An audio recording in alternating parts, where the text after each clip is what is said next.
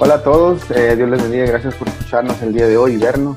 Eh, gracias a Dios el día de hoy estamos aquí con un amigo, eh, lo conocemos de hace tiempo y hoy vamos a hablar un poco sobre el liderazgo en tiempos de pandemia.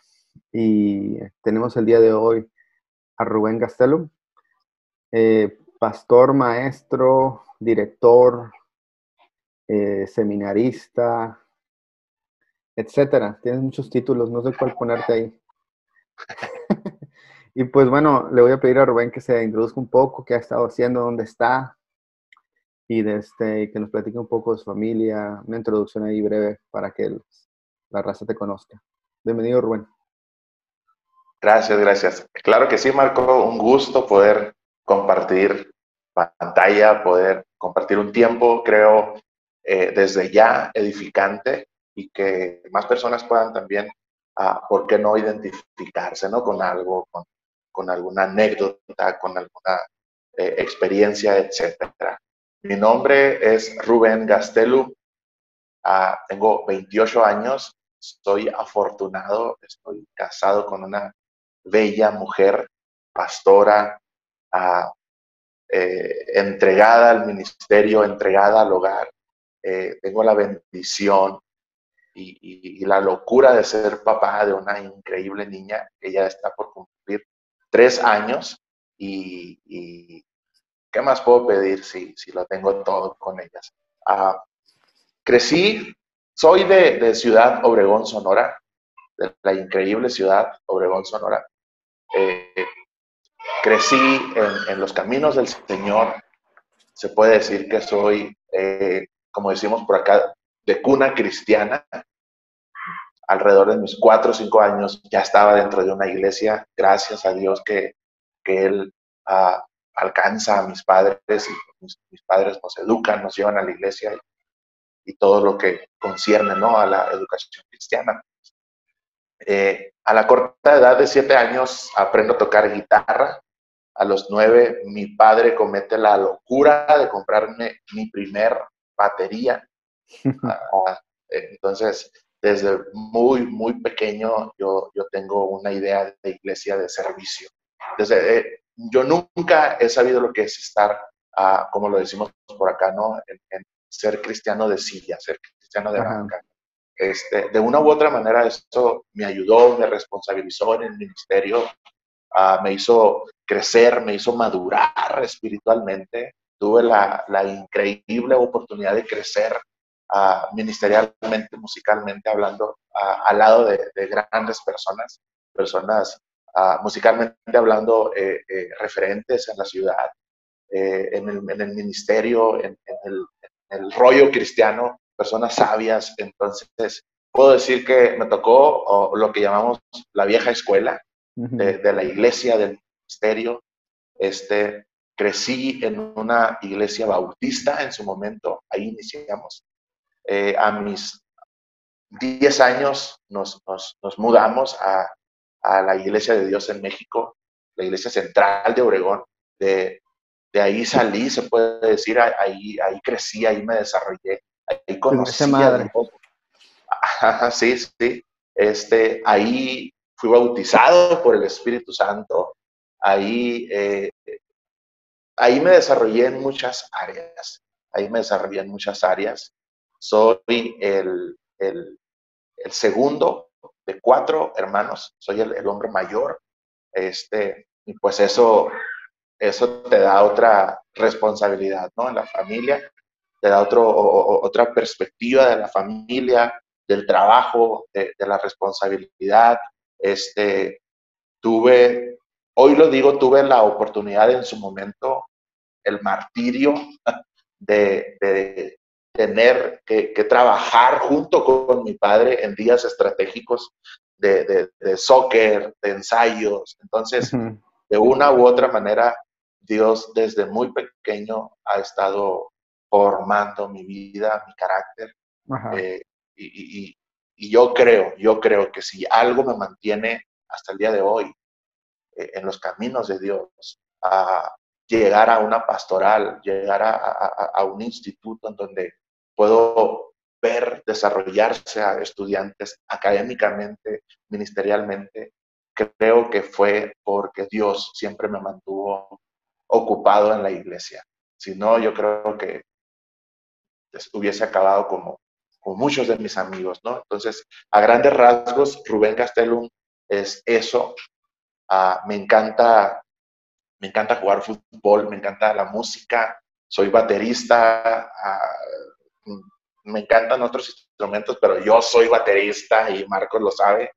Eh, le voy obviamente al América, mejor equipo del mundo, este, a los Yaquis, ahí Marcos haciendo...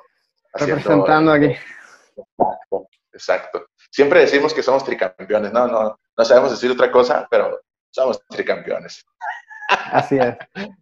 Sí, me tocó vivir uno de los campeonatos. Eran como las 3 de la mañana acá en, en, Canadá, perdón, cuando me fui a celebrar a, la media, a las 3 de la mañana, me fui a celebrar, justo hace 6 años fue eso.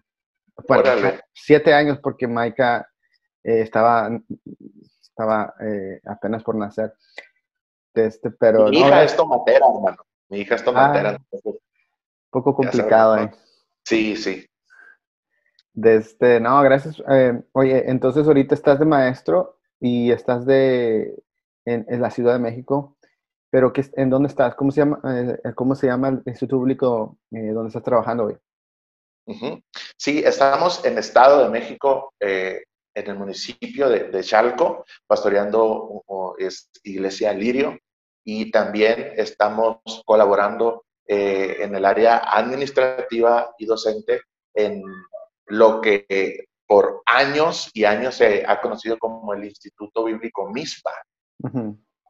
hoy, hoy en día, Instituto de Estudios Superiores Atkinson, Campus Metropolitano.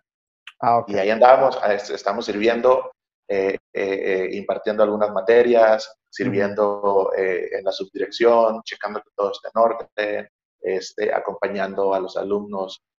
Algo súper interesante, una pastoral de oficina, te puedes imaginar Tener, tener alumnos este, abriéndose, no en un templo, no en un hogar, en una oficina. Entonces, eh, es algo increíble lo que nos está sucediendo este, eh, por el cambio de ciudad y todo, y culturas y comidas y, todo eso. Es, Tú me entiendes, ha sido un poquito eh, complicado, ¿no? Obviamente, pero ah, creo yo que Dios nos ha bendecido bastante. Estamos estamos nutriendo una pastoral eh, junto con academia y estamos nutriendo una academia junto con una pastoral. Entonces, ah, no sé qué venga, hermano, pero eh, adelante, pero aquí estamos eh, aprendiendo, preguntando, acercándonos a los que más saben y pues aquí, aquí andamos en Estado de México. Y perfecto. Y obviamente estudiaste en el Itson, ¿verdad? Para ¿Qué estudiaste? ¿O estudiaste para maestro? Porque hubo un tiempo que estabas de maestro. Sí, estuve, oh, ¿te acuerdas? Sí, sí. Eh, estuve en, en, Nixon, eh, Instituto Tecnológico de Sonora, estudiando a la licenciatura en Educación Infantil. A la par, daba clases de música en, en un instituto, este, en un colegio allá en Obregón. Increíble, o sea, imagínate estudiar y trabajar en lo mismo y, aprender y, de y al final del día que te paguen, ¿no? Por hacer eso. Entonces, sí, tuve la oportunidad de, desarrollarme en, esa área, eh, en, una, en, un área infantil, era, eh, eh, era preescolar y primaria alta y primaria baja. Entonces, tuve una temporada ahí de, maestro y, y de este, ahí en Obregón, ahí en Obregón. Sí, es bueno decir eso porque, ok, la gente lo conozca, las personas que nos escuchan, que, que hay un trasfondo de todo lo que tú estás haciendo. Entonces eh, creo que, creo que hay mucha lógica detrás de todo el ministerio que estás desarrollando y dónde estás y dónde, y dónde Dios te está llevando. Entonces, ah, más o menos, eh, no puedo decir que te conozco 100%, pero más o menos hemos tenido el contacto por años o desde que te conozco. Entonces, este, eh, es bien padre ver tu desarrollo, dónde has estado y de repente, boom, estás en la Ciudad de México haciendo esto. Entonces, este es muy interesante, cómo Dios te ha movido ahí. Nunca me imaginé que, que Dios me llevaría por ahí primero. O sea, ni por aquí, pues, ni mucho menos a, que Dios me llevaría a una pastoral, ni mucho menos a, a un ambiente educativo teológico, ¿no? Entonces, a Dios no se equivoca. Dios no se. Exactamente. Eh, no, pues gracias por ese intro eh, de, parte tuya. Y bueno, eh, en este espacio trato de, hablar un poco más de liderazgo. El liderazgo lo vemos de muchos, hay muchas ramas de cómo verlo, muchos enfoques de cómo mirarlo, pero al, final de cuentas en el liderazgo cristiano eh, o en la iglesia es servir. Y creo que eso lo has tenido tú. Eh, siempre te vi ministrar, servir en la iglesia y de una manera muy humilde y, de este, y eso es bien padre. Eh, y obviamente ahora puedo ver dónde Dios, dónde Dios te puesto y obviamente que ahora estás con Anita y cuando ustedes se casaron y todo eso, porque ella también la conozco hace tiempo atrás y a sus padres también, ministros. Entonces también conozco muy bien a tus papás, buena onda, eh, entonces, este, es, es, bien padre tener esta plática y sé que cuando tú vas a responder las preguntas que te vamos a hacer el día de hoy, sé que vienen de un corazón eh, humilde y, que entiende lo que es liderazgo, ¿no? Eh, lo, lo, palpaste, lo viviste desde bien chiquito, como tú le dijiste, entonces eso es bien padre. así que, bueno, la primera pregunta, sin más preámbulo, ¿cómo es pastorear o liderar en este tiempo de pandemia? Me encantaría decir, ah, es fácil. Me encantaría decir, eh, hay, hay, eh, las cosas se acomodan. Me encantaría decir, digo, digo en, en fe y digo por convicción que Dios está en el asunto. Creo yo que esta pandemia es lo bastante grande como para que Dios no esté haciendo nada. Entonces, Dios está en el asunto, ah, pero somos humanos, pero tenemos temores, tenemos limitantes. Creo yo que e, e, ese punto es, uno de los que más ha venido a, darle con todo a la pastoral, a limitantes en el aspecto de, del saber utilizar los recursos que hoy en día tenemos, de, del tener que adaptarnos querramos o no, acostumbrarnos a una pastoral de distancia. A los que me conocen saben que, mi iglesia que me conoce sabe que soy un pastor, decimos, decimos acá en el norte, eh, eh, en, el norte del país, guapachoso, ¿no? Que, que, abraza a las personas, que, que, bromea con los chavos, que recibe a los niños, se, se inclina y los abraza, y ellos saben que pueden llegar, pastor, hola, y es increíble. Ahora, no tener eso, a alguien que, vive y que se alimenta de las relaciones. Oh, eh, a lo mejor los que son un poquito más introvertidos eh, les ayudó, les favoreció esta situación hasta cierto punto, ¿no? Pero los que somos extrovertidos creo que vino y nos dio con todo.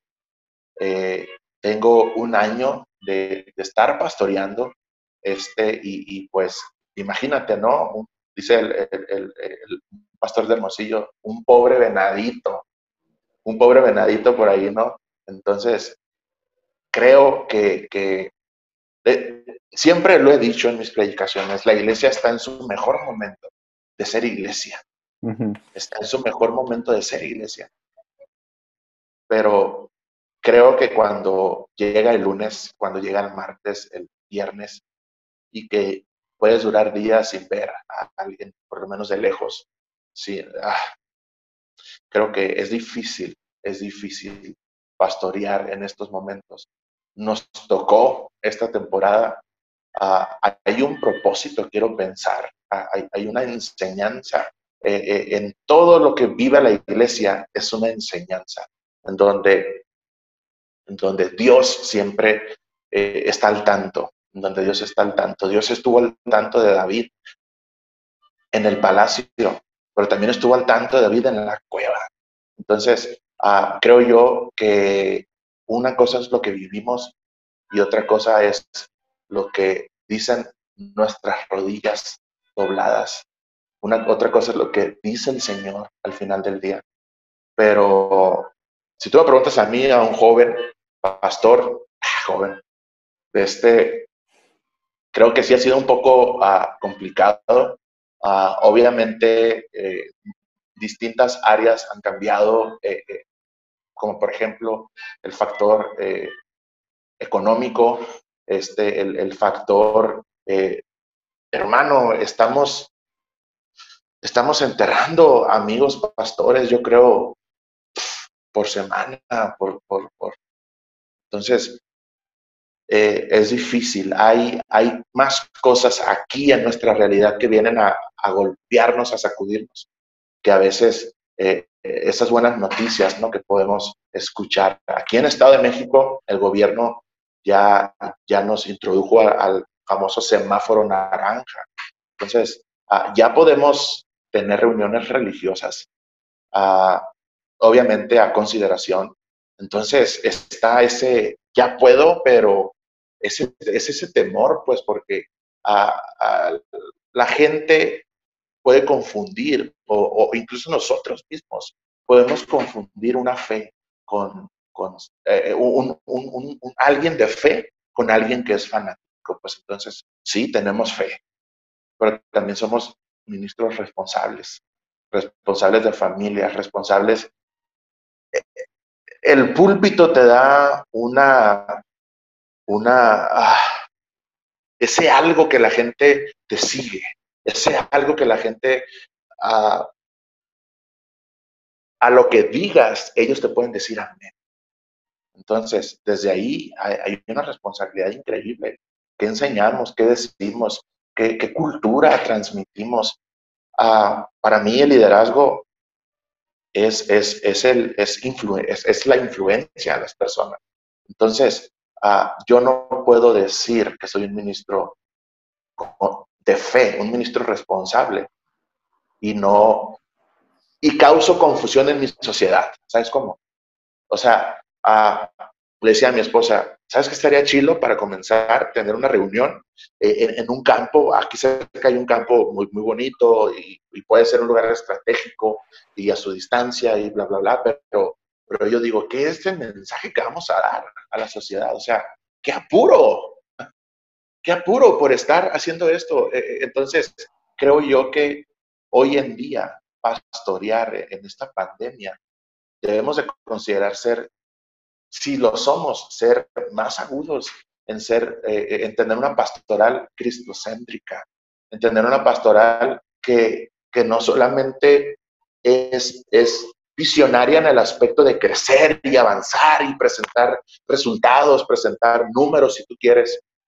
También necesitamos ser una pastoral de corazón, una pastoral que se fija en el que puede recibir algo, en el que puede eh, ser propenso a una enfermedad, el que puede ser propenso a esas personas de la tercera edad tan lindas. Creo yo que ah, en esta pandemia debemos de tener una responsabilidad sobre nuestra iglesia, un corazón todavía más, más sensible a las personas. Pues creo yo que el aspecto religioso, el aspecto del templo, el aspecto, lo voy a decir así, el aspecto de la fe vista en, en, algo que, que, nos puede catalogar como fanáticos, puede esperar, puede esperar unos días más para, para poder desarrollar una pastoral distinta, para poder desarrollar un corazón, un ministerio, para poder disipular de maneras distintas.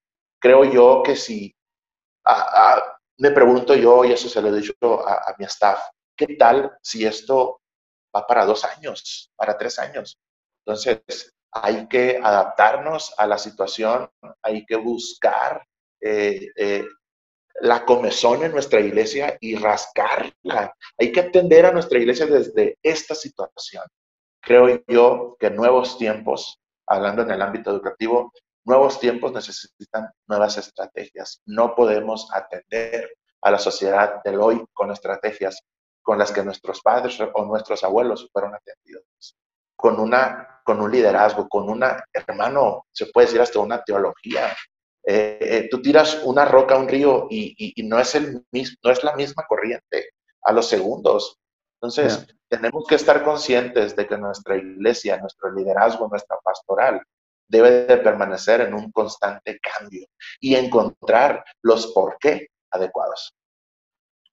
Excelente. Sí, pastorear pues es, o liderar en este tiempo, pues es complicado, es difícil, eh, tiene sus bemoles, tiene sus complicaciones, como tú lo comentaste al principio, y sí nos obliga a, a ser, muy, eh, a meternos en la corriente del Espíritu Santo, ¿no? Sí, sí. Es lo que Él quiere hacer y, obviamente oración. algo, curioso, Marco. Hemos ganado más almas en pandemia que el año que tengo pastoreando en mi iglesia. Wow. de verdad, hemos llegado a, creamos el proyecto Te Daré en, la iglesia local. Te, Daré se cocinó, Marco, por años en nuestros corazones, en, en, el corazón de Anita, en el corazón de tu servidor. Años, años cocinándose y hasta ahora fue posible. Dios no se equivoca, Dios, Dios tiene a en Dios los tiempos son perfectos. Resulta, resulta que eh, en, eh, el año para nosotros en Iglesia Lirio comienza en febrero, comenzó en febrero. Ah, la visión nueva, eh, el, ADN, ah, este, los, los, los, las estrategias, cumplir la visión. La visión, aún en pandemia, donde los, los recursos fueron hacia abajo porque la gente no estaba trabajando, el templo no estaba abierto, entonces de una u otra manera eso influye en las personas, este, ah, bueno, ¿no? Pero resulta que la visión 2020 de Lirio agarró esteroides, Marco, agarró esteroides, ¿por qué? Porque uno de los objetivos era hacer la iglesia conocida en nuestra sociedad, que la, que la sociedad nos identificara, que la sociedad nos, o sea, que a la sociedad no se le hiciera raro vernos en las calles. Obviamente, duramos alrededor de dos meses, casi tres meses, a cada sábado este, creando un centro de acopio, recibiendo alimento, este, recibiendo la economía de personas de lejos, comprando el, el, el, alimento, este, sanitizándolo, guardándolo, metiéndolo en bolsas, yendo a, las casas, obviamente con cubrebocas, con guantes, este, con gel antibacterial, a, su distancia. Teníamos un chorro de temor en, en esa área, ¿no? Entonces, qué bueno. Pero resulta que los objetivos y que la visión agarró esteroides en pandemia. Algo que, que tú dices, ¿qué? O sea, espero que, que la iglesia eh, este, vaya hacia abajo, espero que la iglesia, eh, o sea, todo menos crecer. Entonces, ah, tuvimos personas ganadas, personas con, sus eh, vidas cambiadas en pandemia, que en, tiempo normal no lo tuvimos. La iglesia se dio a conocer, Cristo se dio a conocer a través de la iglesia en pandemia, cosa que en la normalidad no sucedía. Y se creó un equipo de trabajo increíble, increíble. Y pues yo, yo estoy más que agradecido con Dios porque eso me dice que Dios está al tanto de la iglesia. Somos su iglesia, somos su novia y Él no nos va a dejar solos. Amén. pues me da gusto escuchar esos testimonios. Yo creo que eso como líderes lo necesitamos escuchar. Y más que todo en la Ciudad de México, ¿no? Porque pues cuando alguien habla de la Ciudad de México dices, uh, te tiemblan, tiemblas un poco, ¿verdad? Y de este, y obviamente, pues sí, sé el contexto de, de ustedes, pues vienen de Sonora. Y pues allá se vive de muy diferente manera, culturalmente es diferente, eh, la comida es diferente, el smoke es diferente.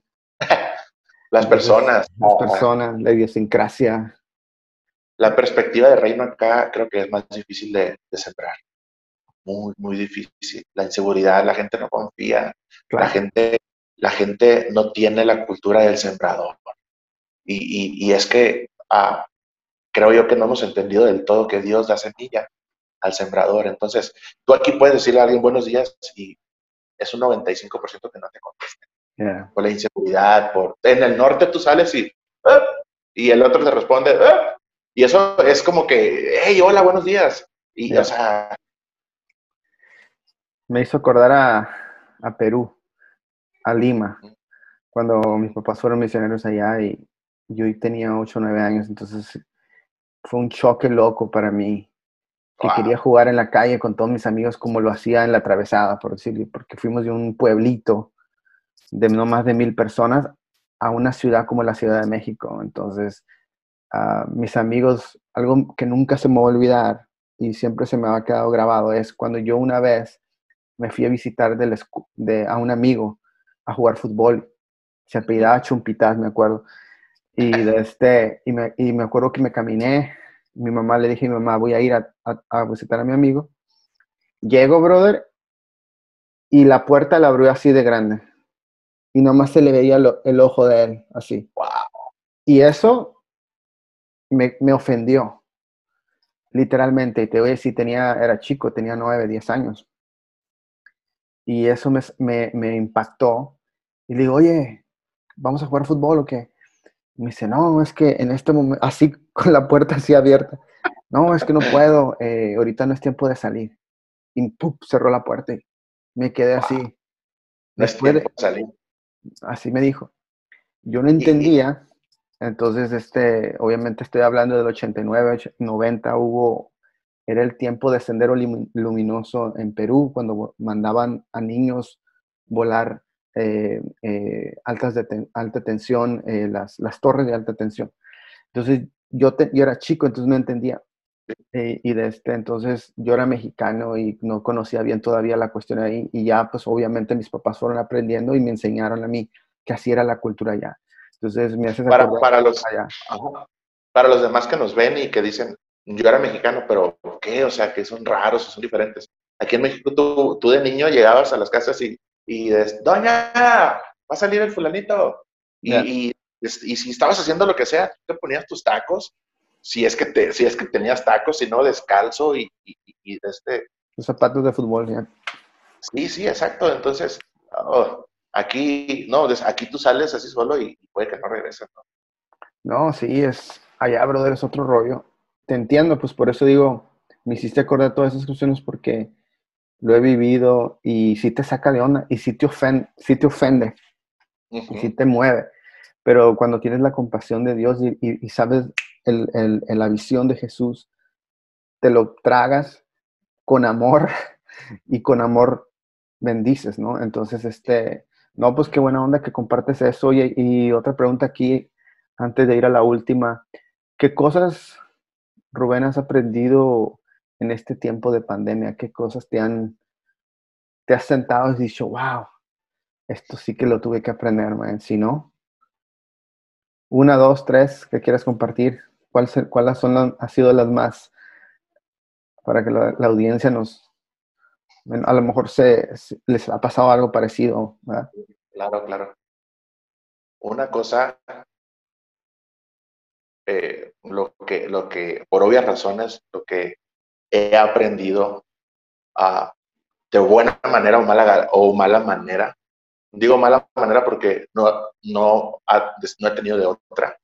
Es que una cosa es lo que dice tu bolsillo. Una cosa es lo que dice tu billetera y otra cosa es lo que dicen tus rodillas. Mm. La fidelidad de Dios la fidelidad de Dios ha estado en mi familia. Marco, he visto el refrigerador de mi, de mi hogar más lleno que en otras temporadas. en serio, en serio, me ha tocado ver el refrigerador. Oye, pero es pandemia. No, no hay las entradas económicas que estaban antes. Claro, han habido días en los que también ah, en, no hace mucho y, esa vivencia nos hizo recordar una etapa en, el seminario. Ah, eran eran ah, tiempo de vacas flacas, decimos en México, aquí, aquí en, esta pandemia. Y en eso mi esposa tiene que sacar unas carnes de hamburguesa, pero habían de distintas, o sea, no sé, no compré una la semana pasada y, se quedó una ahí y compré otra hace un mes y estaba otra ahí congelada. Entonces, habían varias, pues no era como que del mismo paquete. Y ella las agarra, las mezcla Obviamente, eh, eh, entre pareja, las miradas nos las conocemos, conocemos los tiempos, el, el tono de voz, y en eso ella la saca y voltea y me ve y no me dice nada, pero yo la veo, este, digo, algo sucede, ¿no? Algo sucede, algo pasó ahí en su corazoncito, en su mente que... Entonces, ella prepara un platillo increíble, increíble. Ah, yo me di cuenta de, de, esa acción de, de, tomar de distintas carnes y le dije, me acordé de nuestra temporada en el seminario. A mi esposa, hija de pastor, toda su vida, conoce eh, eh, el, ambiente de iglesia, el ambiente de reuniones, de, de juntas de trabajo, del tener que, predicar así minutos antes, segundos antes del tiempo de la prédica. Eh, está fogueada ¿no? en esa área. Fui yo, ah, gracias Dios. Yo no soy hijo de pastor, entonces ah, no tuve esa experiencia, ¿no? ese trasfondo. Y en el seminario, en una ocasión, estábamos recién casados y, y, la economía no andaba muy bien. Tuvimos un tiempo muy difícil en nuestro primer año, en todo, en todas las áreas. Y en esa ocasión llegamos del culto, llegamos de servir, llegamos de, de participar en la iglesia, de, de, de, bendecir a la iglesia y todo eso. Y llegamos a nuestra casa, ahí en el seminario, este, ahí vivíamos dentro del seminario, y ella abre el refri no había nada. Ella abre el congelador, era de esos congeladores que hacen descarga, ¿te acuerdas? Que metías la mano ya al final de mes y que sacabas ahí, ¿no? ¿no? Entonces hacía escarcha y ella, pues nos quedamos sentados en la barra y pues yo así, ¿no? Como que, pues hay que hacer algo de comida, ¿no? En la alacena que hay. Y lo que me dice ella es, no hay nada. Imagínate, recién casado, eh, esa, tú creyendo todo un macho alfa, y que te diga, no hay nada, y tú pues dices, pues acá tampoco en mis bolsillos. Ah, ¿Sabes qué? Le dije, ¿sabes que a mí me gustan mucho las sopas? Pues, eh, de hecho, sí, me gustan mucho los caldos. Este, y, había sopitas ahí de esas, de, de, las que damos en las despensas, ¿no? que pueden durar mucho tiempo y que las puedes usar sopas de fideo, de coditos, así. Este, y, se pone a hacerla, ¿no? Y en eso ella le empieza a escarbar en el, en el congelador, le empieza a quitar el hielo, la escarcha, y allá al fondo estaba una carterita con un pedacito de carne. Un pedazo de carne. Para eso, ella fue la primera vez que me llora.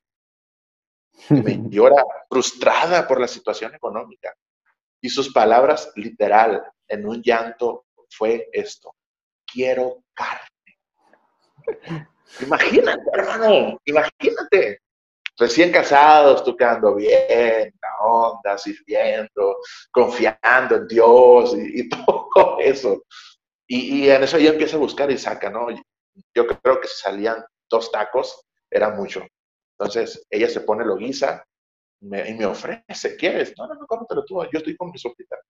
Marco, yo creo que han sido una de las comidas más increíbles que hemos tenido. De esos, de, de esas veces que tú tienes tu plato de comida y que no, no por tradición, no por cultura, no por obediencia, sino es el corazón el que te hace voltear al techo y decir, gracias por este plato de comida. Entonces, en pandemia hemos visto la fidelidad de Dios. Hemos visto la fidelidad de Dios a, través de personas, a través de, lo que haces. Eh, entonces, lo que yo he aprendido como padre, como pastor, como líder, es que nuestros pensamientos son muy distintos a los pensamientos de Dios. Mm. Y Él, y Él a su momento Él podrá decir y podrá impactar tu vida. Y creo yo que ese puede ser el aspecto más relevante por la obviedad que la pandemia trae, ¿no? El escaso de, trabajo, el escaso de economía, el escaso de tener que salir, incluso a, comprar eh, eh, eso, eso que, necesitas. Pues creo yo que en esta área creo yo que, que, el que no se identifique es porque eh, es un hijo de papi, ¿no? Entonces que, que nada le ha faltado, que, ah, pero creo yo que a todos nos ha pegado esta pandemia. Entonces, la fidelidad de Dios es algo que, que, que, que nunca va a cambiar, es algo que nunca se va a ir, es algo que ah, su fidelidad es para siempre, su fidelidad, su amor. Dice Romanos, ¿qué nos separará del amor de Cristo? ¿Qué nos separará del amor de Dios? Tribulación, hambre, y ahí menciona, casi casi dice, la, o la pandemia. Eh, eh, eh, y el apóstol Pablo llega a la conclusión que dice, nada nos podrá separar de su amor. Entonces, Dios no está en cuarentena. El amor de Dios no está dentro de una casa, no está encerrado, no se está resguardando ahí de que nosotros estamos en cuarentena, nosotros estamos en pandemia, Dios no está en pandemia, Dios no está en cuarentena. Y, Dios sigue siendo Dios aún en pandemia. Y nosotros tenemos que, que aún en la realidad y dificultad tenemos que confiar en Él. Porque si ya lo hizo, muy seguramente lo volverá a hacer. Excelente. Pues sí, eh, sí que has aprendido cosas en este tiempo y estamos viendo a Dios de una de un filtro diferente, pero Dios sigue siendo grande y poderoso, ¿no? Eh, y la última pregunta, Rubén, antes de, irnos. ¿Hay algo que, que, quieras comunicar a la gente que nos ve, a los líderes, a los pastores, jóvenes, quizá hay chavos que, que no se avientan al ministerio? Eh, gente que a lo mejor pues no conoce el Señor, pero habrá algo en tu corazón de ánimo para, para, para las personas que están viendo este video. Antes de ir. Claro, claro. Eh, el ministerio no se, no se encajona o no se encierra en la pastoral. No. Hoy en día creo yo, hoy en día, que es eh, la mejor etapa de la iglesia para ver nacer ministerios que nunca antes hemos visto para ver nacer ministerios que no tienen que tener un micrófono en mano, que no tienen que estar ante una cámara en eh, frente, que no tienen que, estar en un púlpito. Eh, creo yo que eh, la iglesia necesita, la iglesia necesita de los ministerios que muchos jóvenes puedan tener. La iglesia necesita de los talentos que muchos jóvenes puedan tener, de las habilidades, de los recursos. Yo no sé hacer muchas cosas, yo, yo para los números, yo llegué y lo primero que hice es, eh, es, es, agarrar a alguien y vente para acá, yo voy a ser el encargado en esto, ¿no? Ya lo había, entonces yo me hice su mejor amigo, ¿no? Por así decirlo. Entonces, ¿por qué? Porque no soy bueno en eso. Entonces, no querramos ser eh, el pastor solitario, no querramos ser un Superman, no querramos eh, este, hacerlo todo. No vamos a poder nuestra familia me necesita, mi hija me necesita, mis papás me necesitan. Entonces, el equipo de trabajo que pueda surgir en la iglesia, creo yo que eh, hoy en día la iglesia está sedienta y necesitada. Ah, hemos adoptado una cultura que, que no nos corresponde, una cultura que la vemos en el mundo bíblico, que es el de enterrar los, los talentos, enterrar talentos no estamos en, temporada de enterrar talentos, sino todo lo contrario, sacar esos talentos. No son perfectos ahorita, lo serán mañana. Hazlo, si no sabes hacerlo del todo, aviéntate. Dios te ayudará y Dios te preparará en el proceso. Tú, uh, Marco, si, si, tú, si tú describieras a Rubén, a ese Rubén chavo que conociste, dentro de esas características, Tú podrás decir, Rubén era un chavo tartamudo, ¿te acuerdas? Nunca lo había notado. tartamudo, los que me conocen hasta hoy, yo soy tartamudo. al hablar una conversación X normal, la gente podrá detectar que yo tartamudeo. Y, y hoy estoy, y hoy me estoy dirigiendo al mundo. Pero, pero no se trata de mí, no se trata de que dejé de serlo o, o comencé a hacer otra cosa.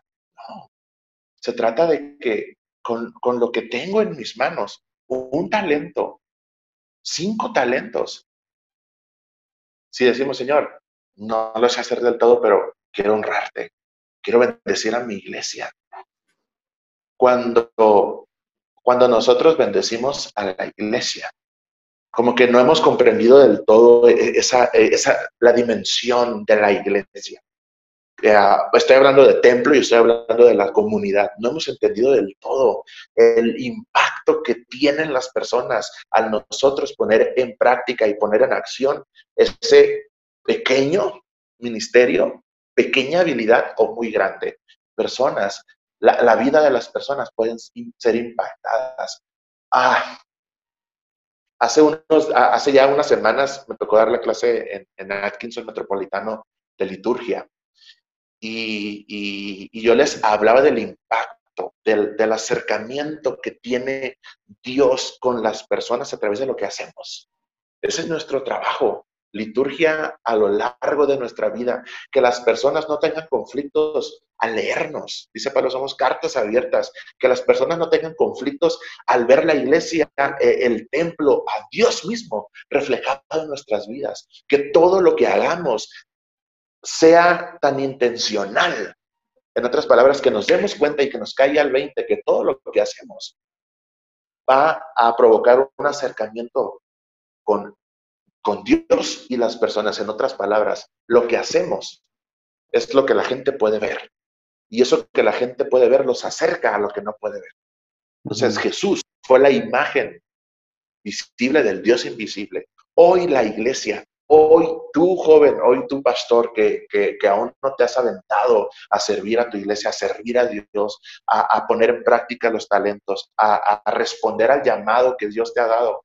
Hoy tú puedes ser la iglesia visible de Jesús invisible. El llamado a la pastoral, no sé si así suceda, no sé si, si, si, si me brinqué las trancas, no lo sé, pero Dios me lo hizo dos veces. Dos veces. La primera fue en mi adolescencia. Iba en, en, en un... ¡Ah! Marco, es que esperamos, esperamos accionar después de ver letras en el cielo, así como que yo te llamo, ¿no? Eh, eh, eh, esperamos accionar y poner en práctica nuestros talentos, nuestras habilidades, después de que escuchamos un, trueno o una voz, y si sucede eso, es increíble, qué chulada, creo yo, pero a veces sucede en, en lo más insignificante, en lo más insignificante. No esperemos que Dios nos llame estando a la orilla del mar cobrando impuestos, cuando tal vez Dios nos pueda levantar de ese árbol sentado. Cuando Dios nos pueda ah, llamar desde lo más común, desde lo más cotidiano, como puede ser el estar pescando con nuestros padres. Dios me hizo el primer llamado en mi adolescencia. Iba en un camión urbano en serio, iba en un camión urbano, muy probablemente llevaba una guitarra o una tarola en la mano, muy probablemente iba a un ensayo, muy probablemente iba con mi papá a llevarle eh, eh, eh, el, lunch. Ay, ay, ay, wow. Wow. Creo que, creo que Dios se fija en el corazón que sirve creo que Dios se fija en el corazón que, que o puede estar pescando o puede estarle llevando la comida a sus hermanos. Y yo veía a las personas en el camión y acá decimos bajan o, tocamos el timbre si es que tiene timbre, ¿no? Pero yo los veía sin un, o sea, en mi corazón sentía, no tienen un sentido estas personas, no tienen vida, Esperan a llegar a tal punto para bajarse, para meterse a un trabajo y, esperar la hora para salir y volverse a subir ese camión, llegar a su hogar sin un sentido, sin, sin un propósito con la familia. Ay, Dios mío. El llamado fue ir a pastorear a donde nadie más quiere ir a pastorear. Y yo, este, es que no me entendiste, quiero que me uses en las naciones. No estás entendiendo, ¿no? De esas veces que uno dice, Señor, dame paz. Y Dios te dice, perdona a tu enemigo. Eh, no, no, no, es que te estoy viendo paz. Perdona a tu enemigo. Entonces, ah, tuve una temporada muy increíble en mi adolescencia que tenía sueños. que, comencé a escribir canciones, que, que wow, ah, este, y, y, en uno de esos sueños, yo estaba con mi guitarra frente a hileras de jóvenes, hileras así uno tras otro, y todos danzando, todos brincando, todos con una alegría. Veía a camaradas míos que no eran cristianos en ese momento. Ah, no sé si Dios el día de mañana me va a llevar a ellos, pero ah, Dios tiene un plan, tiene un propósito. E, el segundo llamado, me lo, ah, yo, yo estudié educación infantil porque yo veía a algunos de nuestros amigos, de Marcos y de su servidor, que se llegaba el verano y literal, ellos decían, ¿a dónde vamos a ir? Pues, a fulana parte, nos vamos en tu carro o en mi carro. Yo los veía todo chavito así, a, a mis papás les tocó picar piedra, todavía siguen picando piedra. Mi papá es comerciante, mi papá trabaja desde su niñez. Este, se puede decir que, que, que no, no nací en cuna de oro con una torta bajo el brazo. Este, ah, tampoco puedo, puedo decirlo que, que tuve que ir a, vender chicles a los camiones. Trabajé desde niño, pero a veces por vago, a veces por, por, por querer aprender, porque mi papá me, me, me, jalaba a trabajar. Ah, y yo dije, yo quiero eso. Yo quiero algo diferente. Mi, mi estilo de vida era tener una plaza en la mañana, tener un local propio en, en algún punto estratégico en, en, donde enseñar música salir, ir por mi esposa, llevármela a cenar, llevármela a un lugar, a un restaurante, a gusto, con mi paga segura, vacaciones. Ah, ah, eh, pero, pero el Señor dice, ah, ah, mm, esos son tus planes, yo tengo mis planes, son mejores. Eh, el llamado lo tengo nuevamente en la universidad.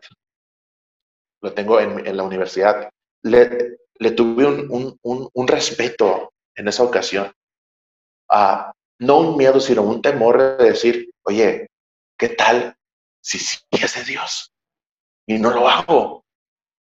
Eh, eh, entre semana nos reuníamos en el Ebenezer, ¿te acuerdas? Sí. En el Ebenezer, ahí a la, calle, a un lado del templo, y yo veo un flyer, Seminario Bíblico Mexicano, bla, bla, bla. Yo me acerco y lo leo. Se me acerca Arnoldo, y llega y me hace así por un lado. ¿Qué onda? Me dice me voy a ir al seminario. Le ¿qué? Me voy a ir al seminario. Y estaba el pastor Carlos. El, pastor Carlos este, me tocó eh, en mi tiempo ahí con él.